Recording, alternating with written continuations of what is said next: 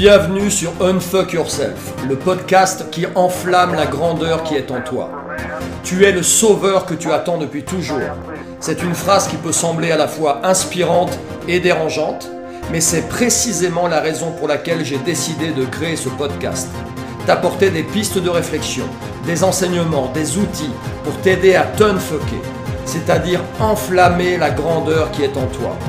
Dans ce podcast, j'aborderai des sujets en lien avec la confiance en soi, l'empowerment, la souveraineté intellectuelle, l'antifragilité, la masculinité, la spiritualité.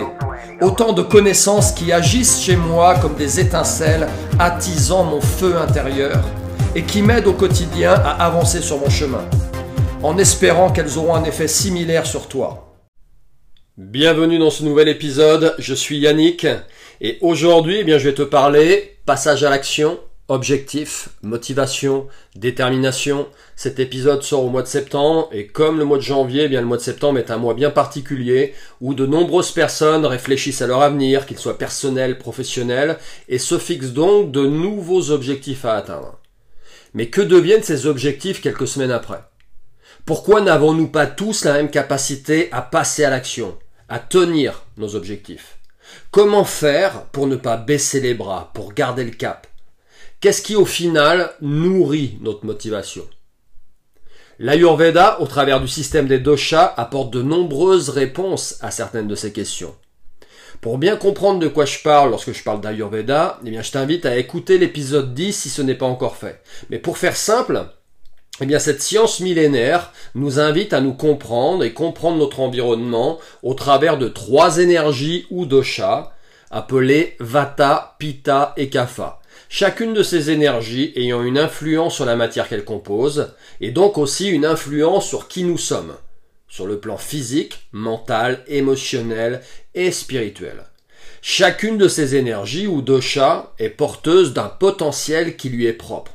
Donc en fonction de la proportion de Vata, Pitta et Kapha en nous, nous sommes donc tous bien différents, que ce soit physiquement, mais aussi dans notre manière de penser, d'agir, d'être sensible à tel ou tel environnement, et aussi dans nos forces et faiblesses.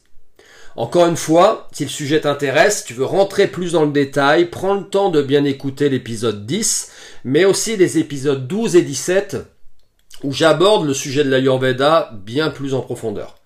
Donc l'Ayurveda, pour moi, c'est un très bon outil pour apprendre à mieux se connaître et se comprendre, mais aussi pour comprendre les autres. Donc pour en revenir au sujet de l'épisode, c'est-à-dire notre capacité à, passer à l'action, à garder le cap vers nos objectifs, eh bien je vais maintenant te présenter les forces et faiblesses de chacun de ces doshas ou énergies.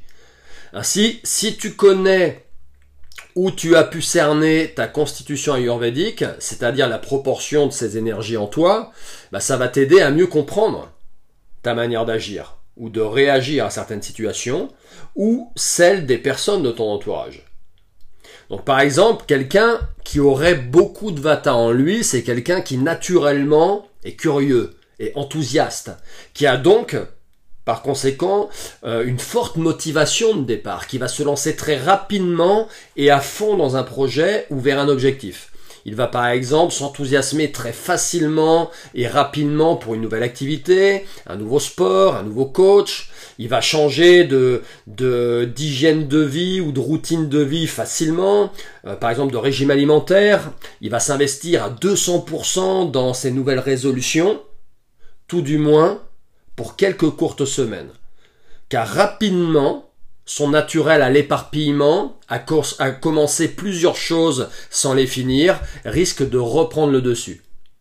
Donc il est difficile pour lui, encore plus que pour quelqu'un d'autre, eh bien de maintenir ce focus parce qu'il est curieux de tout.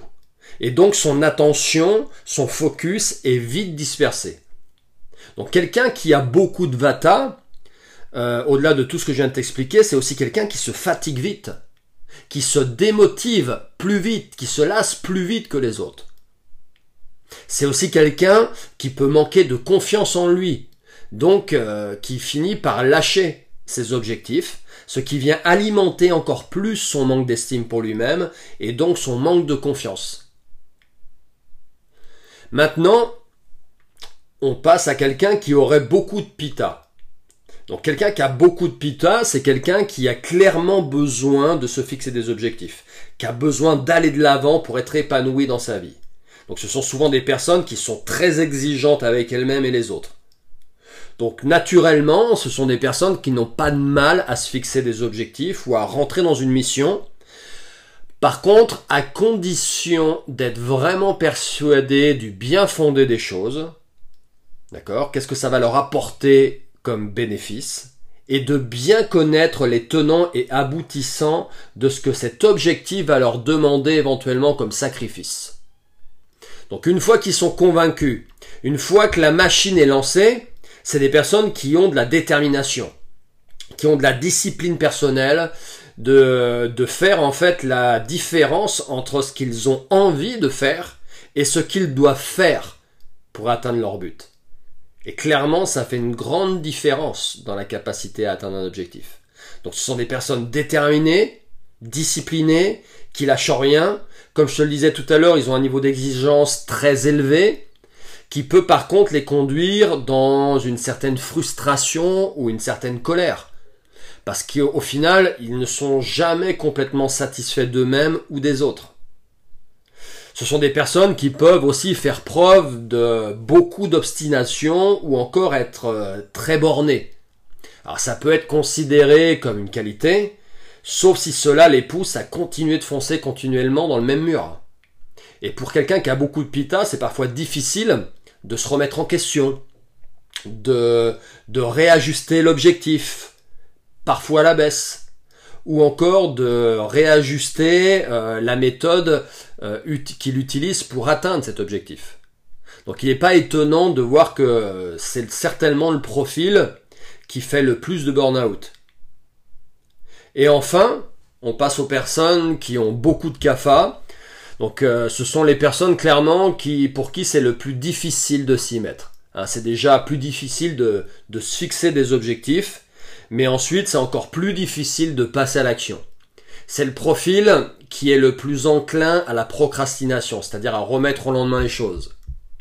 Donc pour que la personne qui a beaucoup de CAFA euh, passe à l'action, il faut que la motivation de départ, c'est-à-dire la souffrance, soit très forte. Hein, pour qu'elle puisse ensuite passer outre son inertie, outre aussi la souffrance, l'inconfort euh, que cette personne va devoir s'infliger en passant à l'action. Tant qu'elle n'a pas pris conscience de la souffrance qui va être la sienne si elle continue sur ce chemin, elle passera pas à l'action. Ou alors son niveau d'engagement pour changer va être euh, très limité et par conséquent pas suffisant pour atteindre ses objectifs. Alors tu vas me dire, c'est vrai pour tout le monde ça, mais c'est très vrai, très présent chez les personnes qui ont beaucoup de CAFA. Donc c'est par conséquent euh, certainement le profil qui a le plus besoin d'être coaché, tu vois, d'être drivé par une tierce personne pour atteindre ses objectifs. Ils fonctionnent les CAFA un peu en, mode diesel. Euh, ils ont du mal à démarrer, mais une fois lancés, ça va. Ils ont par contre régulièrement besoin de coups de booster. Après, ce qui est intéressant, c'est que ils en ont pas forcément conscience, mais c'est des gens qui, euh, qui, ont une forte capacité de travail. Ce sont des gens qui sont plus solides, qui ont un système immunitaire plus fort, qui se fatiguent moins vite et qui sont donc plus résistants que la moyenne. Et c'est pas négligeable, naturellement, pour atteindre un objectif quel qu'il soit. Donc, si tu m'as bien écouté, chaque profil, chaque énergie a donc ses forces, mais aussi ses, ses faiblesses. Quelqu'un qui a beaucoup de vata, il démarre très vite tout de suite, il est inspiré, tout de suite, il va se lancer. Son problème, c'est qu'il va pas au bout des choses. Il abandonne vite. Quelqu'un de pita, il va se lancer dans une tâche vers un objectif s'il est convaincu de ce que ça peut lui apporter et s'il sent qu'il va être en maîtrise de ce qu'on lui demande ou de ce qu'il doit faire. Son problème, c'est l'obstination et parfois de percuter le mur encore et encore et encore en pensant que le mur va finir par céder alors qu'il cédera jamais. Les CAFA, difficulté à passer à l'action, grosse inertie, grosse procrastination, mais par contre, une fois lancé, c'est des gens qui tiennent la route, qui sont capables d'un travail, euh, de, de, mettre en place des choses sur du long terme, qui vont pas s'épuiser, à condition peut-être qu'ils soient boostés régulièrement par un coach, par exemple. Ok? Donc même si en effet on est conditionné et différent, tous différents par nos euh, les énergies qui s'expriment en nous, malgré tout ça, euh, pour, de ce que moi j'ai observé sur le terrain, pour maintenir le cap vers nos objectifs, il y a certains principes qui sont importants à comprendre, quels que soient les doshas euh, qui vous dominent. Donc si, si tu souhaites t'envoler dans la, la stratosphère et atteindre les étoiles, alors il faut te voir comme une fusée, avec deux énormes réacteurs de chaque côté de toi. Le premier réacteur est alimenté par une vision claire de là où tu souhaites aller en libérant, en libérant pleinement toute ta grandeur, tout ton potentiel. C'est ce que je nomme le rooftop. Le second réacteur est alimenté par une vision encore plus claire de là où tu pourrais aller ou finir par aller si tu continues sur cette voie malsaine, sur cette pente descendante. C'est ce que j'appelle la cave. Ces réacteurs s'allument quand? Ben Lorsque ta souffrance, la souffrance que tu ressens à vivre ta réalité devient insupportable et ou en tout cas bien supérieure à la souffrance que tu, euh, que tu vas devoir vivre en faisant les efforts qu'il faut pour quitter cette réalité merdique dans laquelle tu es en train de te noyer. Donc si aujourd'hui tu as conscience que tu dois changer, que tu dois mettre en place des choses dans ta vie, mais si tu n'as tu n'es pas passé à l'acte, à l'acte pardon, le premier travail est de descendre à la cave pour voir à quel point c'est sombre et ça pue la mort. Donc il faut que tu aies concrètement une vision très claire, jusqu'à la ressentir dans ta chair, de cette réalité qui correspond à ta cave. Parce que sans ça, tu n'auras jamais la motivation et ensuite le courage et la détermination de monter les marches 4 à 4 pour grimper vers une réalité plus haute en vibration, vers ton rooftop. Tant que tu n'es pas allé à la cave pour en connaître l'immondisme, tu n'as aucune raison de mettre un grand coup de frein lorsque tu sens que tu te rapproches de plus en plus. Lorsque tu sens que tu es sur la pente descendante, que tu te laisses aller. Le deuxième point important qui, correspond donc au deuxième réacteur, c'est la vision de ton rooftop. Car sur le même principe que la cave, Tant que tu n'as pas conscience qu'il y a un rooftop magnifique en haut du building où tu vis, eh bien tu n'as aucune raison de monter les étages et d'aller voir ce qui se passe en haut. Tant que tu n'as pas visualisé à quel point ta réalité pourrait y être douce et extraordinaire, tant que tu n'as pas pris conscience que tu y as droit, que tu as les clés en toi pour y avoir accès, tu n'as aucune raison de quitter le sixième étage où tu vis et faire l'effort de monter 4 à 4 les marches qui t'en séparent. Tu sais, ce sixième étage, tiédas, où la vie passe sans réel tourment, peut-être, mais aussi sans passion, sans extase, sans jouissance. Ce sixième étage, où lorsqu'on te demande comment tu vas, tu réponds, bah on fait aller, on va pas se plaindre. Ce sixième étage, rempli de petits gens étriqués, étroit d'esprit, qui t'explique à quel point tu n'as pas pas le droit de te plaindre ou de vouloir plus, parce que tu comprends, c'est bien pire ailleurs. Ce sixième étage, dans lequel ton feu intérieur s'étouffe de plus en plus, et qui n'attend pourtant qu'un appel d'air pour être relancé et briller aux yeux du monde.